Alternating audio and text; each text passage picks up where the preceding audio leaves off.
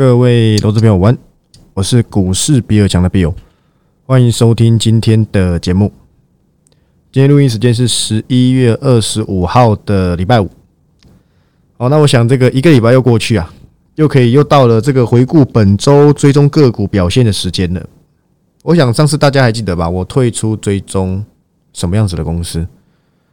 我礼拜有公开嘛？神准。我今天又退出两家，这我这个我昨天有跟大家交代哦。你们还记得我追踪哪四家公司吗？考考你们，一家叫做帮志邦完成他的梦，另外一家叫做车用，明年成长性非常高的车用，第三家叫做什么？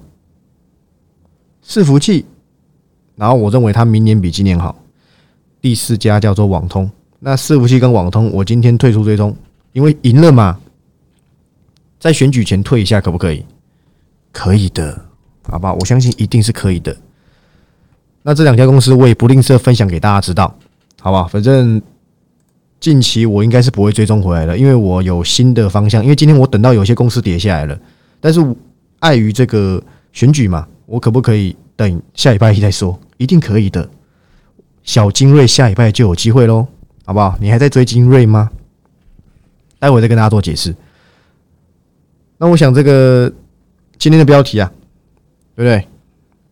也是非常的这个简单明了。选举后再出发，就跟我今天为什么要退出追踪一样，我言行是一致的，退出就退出，也不怕你知道。来，我伺服器相关的就是八三五八的金居退掉了，五十块附近出报告了。今天一早退出追踪，所以跌下来三趴跟我一点关系都没有，因为我今天一早一开盘我就退出追踪了，搞得好像带进出一样，但真的不是。只是我就不追踪了嘛。那除了金居之外，另外一家公司网通锁定谁？不是神准，神准礼拜一就退掉了。今天一开盘就跳空大涨的五三八八的中磊啊，八十附近追踪的，那时候还有跌到七十九块吧。今天一开盘多少？八十四块，很轻松的，好吧？因为这就看很短，没有要看的很长。可是我跟各位交代。网通还是有它该有的方向，毕竟它出量喽，各位，量比价先行，先有人玩嘛，你才会热闹，对不对？我想这个道理大家都知道。那至于这两家公司为什么要退出追踪？因为这两家公司我本来就没有要看比较长。那既然我认为赢了，又在选举，就是选举前夕前一日，我这个遵遵从一下这个传统习俗。我退掉一些我短我我比较看比较短的，不代表我不看好他们，是单纯就是因为两家我看比较远嘛，那这两家就是玩一下而已，好吧？你们懂那概念吗？就是他只是过客而已，但过客不代表说他不好，好吧？我想简单明了跟大家做一个这个解析啊。那网通股，我想你要找对人啊，这可能会是我最后一次处理网通了啦，因为说真的，网通真正的爆发段已经在前面，好像就已经差不多，很大部分就。反应完毕，你要中磊再攻一次一百，也不是不可能啊，但它需要一点时间。包含像这个神准也是嘛。如果我礼拜一不退出追踪，今天又几乎要回到我上礼拜五 cover 的的位置，这就是为什么我现在看的很短。你掌握核心的策略，你掌握你现在该有的纪律，你就遵守你给大家的纪律就好。我这家公司我就是看短的，我不会因为它，对不对？就是瞬间表现的很好。我就把它变得看得很长，不会，因为这家公司我知道它的极限在哪里。既然它的极限跟我预估的可能差不多，那符合预期、符合我要的，我就退掉追踪。所以本周加加起来也超过十趴了吧？中磊加这个神准加这个金居，对不对？让大家有钱返车，对不对？返乡投票，我想这都非常够的啦。神准那天跳空七八趴，我都退掉了。今天这个中磊跳空两三趴，我也退掉。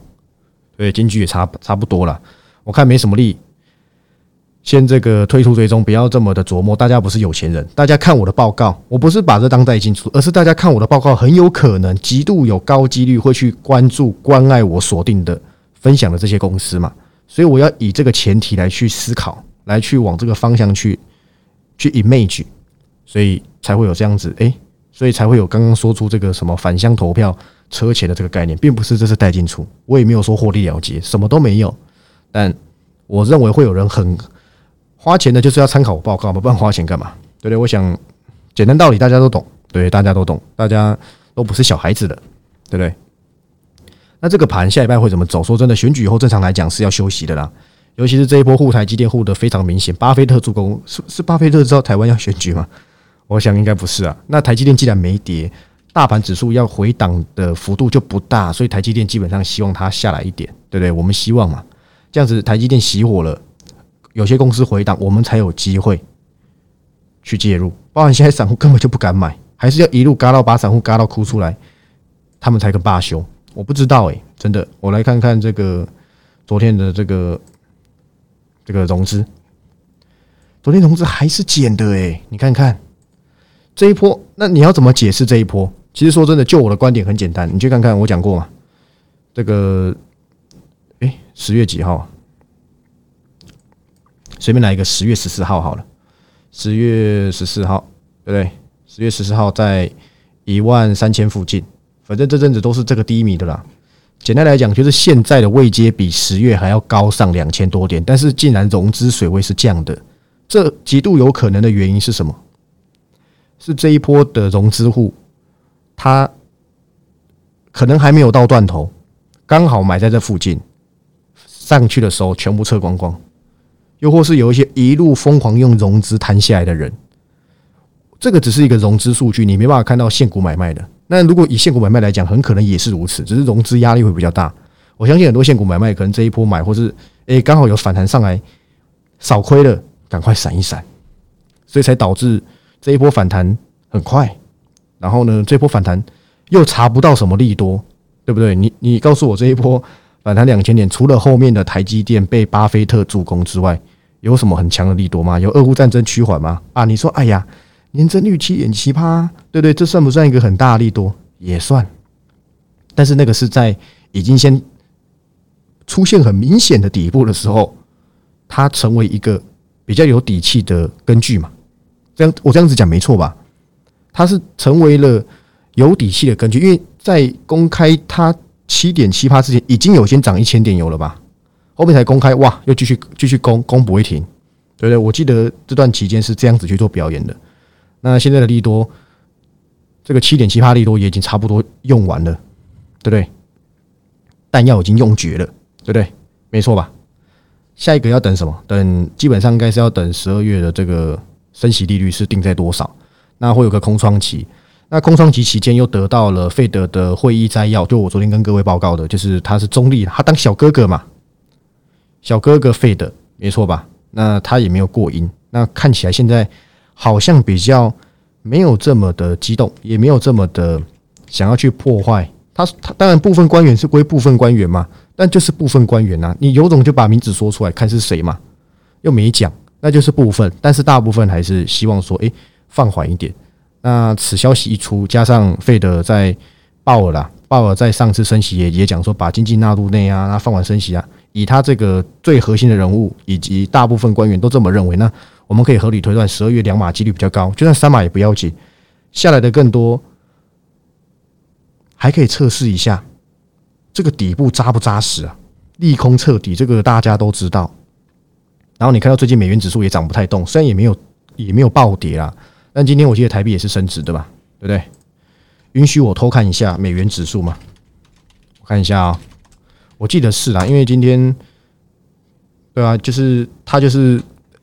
在年线之上，但是所有线之下，那也没有什么在在重重挫，目前还没有。但重挫的话，那股市一定还期许会有更高的位置嘛？不过因为现阶段呢，已经涨到这个地步了，如果没有太多主力来点火，中实户来点火的话，就是要靠消息面来点火了。我这样子去做解析，大家有了解我的意思吗？因为那个 CPI 七点七趴的这个利多啊，暂时已经用完了。利多这个能持续多久？那下一个你就要去看哪个消息面会去干扰。那目前没有过多的嘛，包含会议会议纪纪要摘要也已经明显的讲的就是蛮中立的。那这个利多也已经在之前也大概也算用过，他又不是说要降息。如果如果说要降息，那就不一样。但现阶段就不可能嘛。但是已经开始开始有很多不同的方向的。你要我们大家要去想想，我前阵子怎么跟大家做解释的？在最一开始，台股一路崩到一二六二九的时候，他当时鲍尔是说：“我不管你经济怎么样，我只以我的目标为主，我用我的方法说啦。当然，英文翻译不是这样子，但是意思相同，大家都大家就这样子听就好。反正就是我不管你的经济，我就是要以我两趴通膨为主。这听到大家吓死了，因为这样代表说你在没有达到之前，你就是要把大家弄死，你才甘愿。市场是这么解读的嘛？不然怎么这样跌？结果到十月选举前，话锋一转，变成说把经济纳入考量，是不是因为政治利益的关系？我们也不知道，因为毕竟鲍尔是共和党的，你们知道吗？他不是民主党的。那如果是这样子，我不是说如果政治利益是这样子，我说如果他开始已经有点反转，加上最近啊，已经有开始也是有些官员费德上的官员开始出来唱歌，唱歌派，对不对？也开始说我们不只要放缓，还是要关注一些这个接下来的金金融动荡，以免影响到我们美国的经济啊或什么的。就是在这波反弹当中，为什么台股还能够一直维持在这个状态？除了国际情势稳定之外，巴菲特助攻台台湾那个不是台湾台积电呐，台积电之外，就是因为大家开始从阴这么阴呢，开始有一些割了，就开始让市场开始稍微的乐观，再加上散户根本没买，你知道昨天又公开那个十月划拨余额吗？我记得又创新低吧，我看一下啊，我来看看啊，对啊。证券划拨余额十月跌破三兆，你看看，散户根本没回来，这代表什么？这一波如果回档，你还是要关注有趋势的公司，因为这一些这辈子赚不到钱的散户根本都在看戏。你要成为那类型的散户，我也不要紧，你多放空一点，真的。但是对我来讲，我前阵子我也一直站着我的观点。为什么我当时看空元泰智邦、金星科 M 三？我没被嘎，我是赢的哦。虽然赢没有很多，可是我是赢下分数的哦。因为我知道跌了六千多点，但是在当天我认为有短线的短空追踪的可能性，我就选择出空方的报告给大家做参考，就这样子而已。那我也知道我的底气不足，我知道我是砸空，我怎么会到这个状态才开始看空一些公司？但是我是以一个短的为主，你咬我啊，对不对？你咬我啊，对不对？反正我是赢的嘛，就不用计较那么多，不用跟我扯说，哎呀，现在生意五百多，比尔大你看错。我的那张表是赢的，这样子就够了。我回补在将近是，我退出最终将近是在低点，这样子就够了。那这一波因为这样子上来，未接看市场很多了，真的，因为台积电嘛。但是你要知道，其实中小型还是有很多公司在相对底部，而且明年成长性还是不错的哦。到底会不会在跌破这底部，真的没有人知道。最好再打个 W 再上去了。但是我又不是画图的。我又不是股市，又不是我说了算，对不对？我什么咖？但是在反弹的这个过程中，我都是按照数据跟大家说话的，并不是我自己猜想或是预测的哦。我都拿我都拿个股来去跟大家做分享哦。来，二四零八南亚科，就算反弹结束，它往下跌，你都不用觉得意外，因为昨天金豪科法说讲的非常的清楚了，不知道是线上法说还是什么，反正早上一一早公司有传给我，大概小看一下而已。明年记忆体产业要到下半年才开始好转，这大概是所有人的共识。那我想南亚科也不例外，所以南亚科今天弱合不合理？非常合理啊！消费性电子，你看到什么惠普吗？是惠普吧？在在裁员啊，在什么 PC 还是寒冬？这些利空，你你是今天才知道 PC 不好吗？我问你，请问你是平行时空吗？你是你是今天才知道 PC 不好吗？我相信都不是。所以这些利空其实说真的看多了反而觉得烦，这我就知道你还一直讲，你裁员就你裁员呐，啊，英特尔都赔钱了，都已经没赚多少钱了，都没赚钱了，那当然其他家公司是能有多厉害？英特尔诶，他之前财报就没赚钱了，那我们可想而知，其他公司当然也是惨淡的不行嘛。英特尔算不算 PC 龙头？就算是占可能，哎呀，输给 AMD，但它也是，它也是我心中我认为它也是一家。龙头公司嘛，所以这些公司都已经衰退、赔钱、景气黄蓝灯、利率高水准、美元强势。但是如果股市有撑，它能够在这个位阶是不断的去消化。我跟各位讲，其实我认为本来就要回档，回档个一千点我都不觉得稀奇，真的。但是如果回档，再给你一次做选择。你觉得你应该做什么？因为这一波涨得实在太快，真的，你没有像我一样这么有勇气的出报告的，你绝对赚不到钱。你老实讲啊，你有赚到钱吗？这一波反弹，你什么时候才买股票？绝大多数都没买。从数据上来看就知道了。你不要跟我讲散户不敢开融资，散户最敢赌了。最最近市足很夯嘛，一堆赌到跳楼的都有，真的。那种东西，说真的，我这个人是看看就好，用看又不用花钱，因为谁赢，说真的，这是没有办法去掌握。你看那个那天是谁？阿根廷跟谁打？结果世界第三强国输给倒数第二名的，这个很不合理啊！真的。所以最近网络上传言一句话：买最稳的球，跳最高的楼。我没跟各位开玩笑，真的很多人自杀。你看，就在赌啊。好吧，这题外话而已，这个跟这个股市没有什么关系。但股市要回档，这都正常。不回档，我还有些公司不知道该怎么出，又卡在这中间。加上有很多散户也是在等回档，所以我的前阵子标题叫做什么？我知道你在等回档，但是如果你连震荡当中你都不敢去找哪些公司有机会关注的话，说真的，你只妄想你积低阶，但是到低档了，你还是不敢买啊。到底回档对你来讲根本就没有意思。有些人他是这样子的，打出底部往上走，一开始不相信，后面再怀疑，最后面想买的时候又开始担心要回来，等到回来的时候又担心会不会再跟下去，等到跟下去的时候就发现会不会更便宜，这就是大部分散户为什么最后最终下场，很多股票你没报到最后，很多股票你没赚钱，因为你分析根本没依据，你是用感觉在做股票的，你没办法拿到最新市场资讯，所以你才没办法赚到钱，这是很正常的吧？我这样我这样讲应该没有得罪任何人吧？也不是彰显自己能够先拿到资讯，都不是。我只是以一个正常的心态去讲。我以前大学在做股票的时候，为什么我可以，我可以五万赚了几百万？为什么？为什么？因为我我知道有些公司它开始在爆发的时候，以前我老师跟我讲过嘛，当趋势成立，这句话不是我发明的。我老师跟我讲过，当趋势成立，它不会一两天就走完，它会走一大段。你去看每一次资金。潮流关注在任何一个产业，它都可以涨一到两季左右，长一点可能涨了一年呢。我帮你复习，我帮你复习三零三七的星星，对不对？等市场知道 A B F 窄板很好的时候，大概是六十几块的时候，真的，它涨了两年呢。来，还有哪家公司？我以最近的来讲，三五五八的神准。网通后面是不是大家在讲资金开始在做这一类型的产业？这个晶片环节，然后这个所谓的获利大成长。你知道我我我在当兵的时候，大概三年前吧，神准连一百块都不到，我记得当时最标的股票叫做四九六八利基。我当时当兵的同梯啊，在进来这个在进来这个当兵之前，这都是真人真事哦。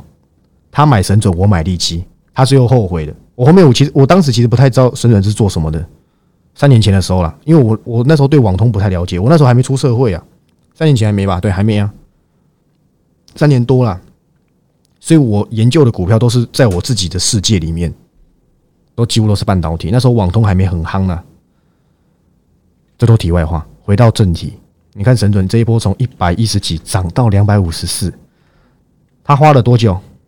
三月涨到什么时候？来来来。涨到八月，是不是差不多两季？你看，所以每一次都会有资金溢入在特定族群身上，你就是把握这些族群就好。当然有主族群跟次族群，小朋友才选择，我两个都要，对不对？包含车用，包含什么的，车用永远是一个长线题材，所以我看这三五年都不会灭了。你不要跟我讲什么，哎呀，特斯拉卖不好，比亚迪怎样被巴巴菲特卖，他们有他们自己的理由，这都不要紧，只要这个方向还是正确的。它都会带给我们相对的回报，这是我相信的事情。你不相信，对不对？那你就不要相信嘛，对不对？那你你一定是对的，你一定是索罗斯的后代，好吧？所以我这样跟大家做交代，够理解了吗？那你要锁定什么趋势？在现阶段是不是其实资金是没有什么主流的？但是如果你能够先知道有哪些公司明年能够有高成长，就算它不是主流资金趋势，市场也会给你善待的空间，没说错吧？对不对？所以我们所想要的就是资金有出现方向。我问各位，这阵子资金出现方向，除了 IP 这个真的是完全在玩筹码战的，这叫有方向吗？我认为一半。第一，它涨太快；第二，后面根本是在走高空。所以这对我来讲，脱离基本面太遥远了。我我不认为这是一个族群效应，而只是一个嘎空行情而已。那你说嘎空不算一个族群吗？不算一个？你看 I P 全部大涨，我认为真的是一半半，因为它这样子涨，短线早就已经把该涨的都涨完了。创业涨了多少？涨到五千吗？对不对？哎，涨到五千，不要感谢我，我随便乱讲的，好吧？所以说真的要找到扣掉 I P 哦，你可以回答的出来。哪些公司是这一波的主流吗？比尔大我知道，最坏情况已过，也算是。但是你真的敢买南亚科吗？我我讲归讲，但我不敢出这种公司的报告，因为对我来讲它是未知数。我就知道它明年没有那么快好，就算它会反弹，我也不想要。我宁愿去找有重度修正，但是明年成长性很高的。这对我来讲，我追踪的也会比较安心，比较不会出现一些有的没的。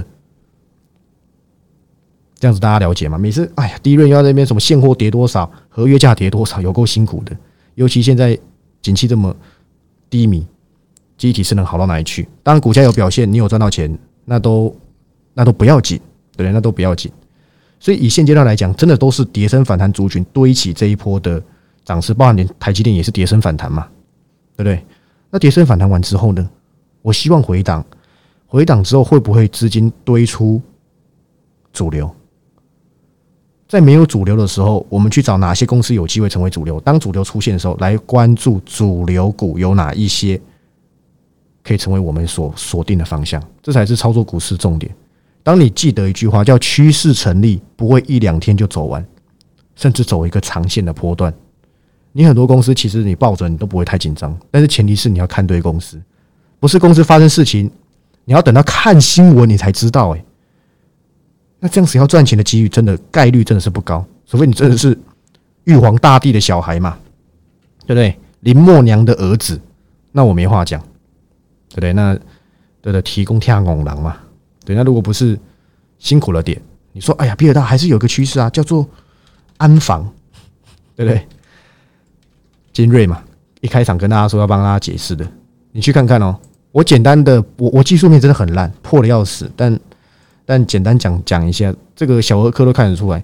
你去看看金瑞第一天，十一月十号这一天，一百九十七块，这高点，从这应该是应该是将近开盘就快涨停吧？我不知道啦，应该是一根大黑棒，三万五千张创创天量。第二根在十一月十八也是创天量，又一根大黑 K。今天没有没有黑 K，但是收一根天线宝宝，而且三次的成交量都往下降，这证明什么？高档出货，我不知道了，说明转手啊，对不对？可是你看到三三次它都过不了高点，而且高点越来越低。第一是一九七啦，十一月十号，十一月十号一九七，然后十一月十八一九四，今天剩下一八九点五，高点越来越低，成交量爆量也爆的越来越少，这代表说它在分批卖给散户啊。现在还撑在均线上，那你再回来解释一下基本面，它十月营收很不错，但是。说真的，今年能够赚到一个股本，那拍拍手。如果今年要赚一股股本，他等于要赚五块，我觉得几率不太大。我看一下，五块哦，因为我对这家公司说真的，我还没有认真去做做估估价过。假设他今年能够赚一个股本好了，二十倍本一比有没有反应过？因为一百九十七也差不多了嘛。我觉得短线上在这一波涨幅上。我认为反应的差不多了。你要看的是这家公司的明年的反应。但是我可以跟各位讲哦，精锐如果跌下来，其实你可以去做考虑的。只是它现在在这一个区间，我不太喜欢。下一拜如果涨停板，你也不要骂我。就像这个六七八亿的这个 ASKY 嘛，我跟大家警告过，哎，它涨两根涨停板呢，好可惜哦。这家公司我非常喜欢，但上去了我也没办法，对不对？再回来这个精锐，所以以技术面上来看，的确是哎。我们不太喜欢的模样嘛，对不对？每每次爆量黑 K，对不对？除了成交量越来越小之外，高点越来越低，看起来不是什么好事。但是这是一家去中化的好公司。不过我也跟大家讲过，我锁定的是小金瑞。金瑞如果没下来，没有下来到我想要的位置，我不会出这家公司的报告。这家公司我最近有不少，我们公司有传一些这个展望给我看，但是我还没有认真去看，所以我刚才才不知道说他第四季有机会赚多少钱。不然我们内部应该是已经估出来了。我是没有看了，因为安防不是我的我的这个领域内，但是我知道了，我知道他没有想象中，他就只是因为吃了海康威视嘛，拿了国防部订单嘛，美国国防部可能是一些标案的订单吧。我个人认为他有这个底气去涨，涨这个波段，我给他一个赞，因为他也是台积电，不是台积电，台达电的。但是这个位置我觉得危险，当然他可不可以融券我也不知道。你看我多么的我多么混，因为我现在心中锁定的是小金瑞，小金瑞这家公司真的很还不错，而且现在去留意，比之前很多人的成本还要低非常多，低至少三成以上。而且我认为这些人是不太可能会赔到钱的，所以我在等他拉回。这家公司极度有可能会成为我下一个表现，好不好？小金瑞，我把它命名为小金瑞，因为他们有一些产品是很像的，就像 A S K Y，我当时分享 A S K Y 的 baby，我要把它叫做精锐的 baby 嘛，也不算是，有些产品线是有有重叠到的。那这家公司的这个位阶跟最近的表现。我认为可能市场也开始发现这家公司有相像，所以最近也非常的强势，所以我在等拉回。之前我就有想过要留意这家公司，但是唯独是成交量我没办法出，真的，它这点成交量太低了。最近终于有点成交量了，我就开始在考虑，大概是这样跟大家做解释了，好不好？所以我的这个方向，对？也已经帮大家做一个解释完毕，好吧？那我想这个应该都非常的浅显易懂。那接下来就等这个选后，反正我。加今天的这个金居跟中磊短线十十十六胜，你还是一样，跟你一点关系都没有，对不对？但是我希望啊，这一波如果回档，金融环境上看起来还是有底气，我想反弹应该都还没结束。你看看今天涨停的是谁？三五一五的华勤呢？它不是消费性电子吗？所以你看看到今天还蒙在鼓底的，还在那个极度悲观的那个人。很可能就是你，当然你没有信心的，你真的不适合在股市打滚。我讲认真的，因为股市就是只有在这一种高度修正的资产价格才能赚到超额利润。这句话绝对是正确的。等它回到正常，你只能赚正常利润，而且会非常的辛苦。你去问问我这一波的有还在吉星档订阅会员就知道了，是不是十六胜了？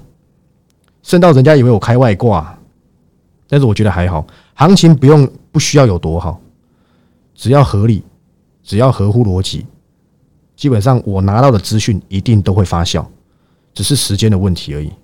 当时讲建车你也不相信嘛，对不对？你等我明年再跟你做更新吧。明年一月会做长线股专案啊，不好意思，是今年十二月会做，但是英档影音档是明年一月才会寄送，好吧？那先跟大家做这个预告，你可以稍微期待一下。如果你对长线股有兴趣的话。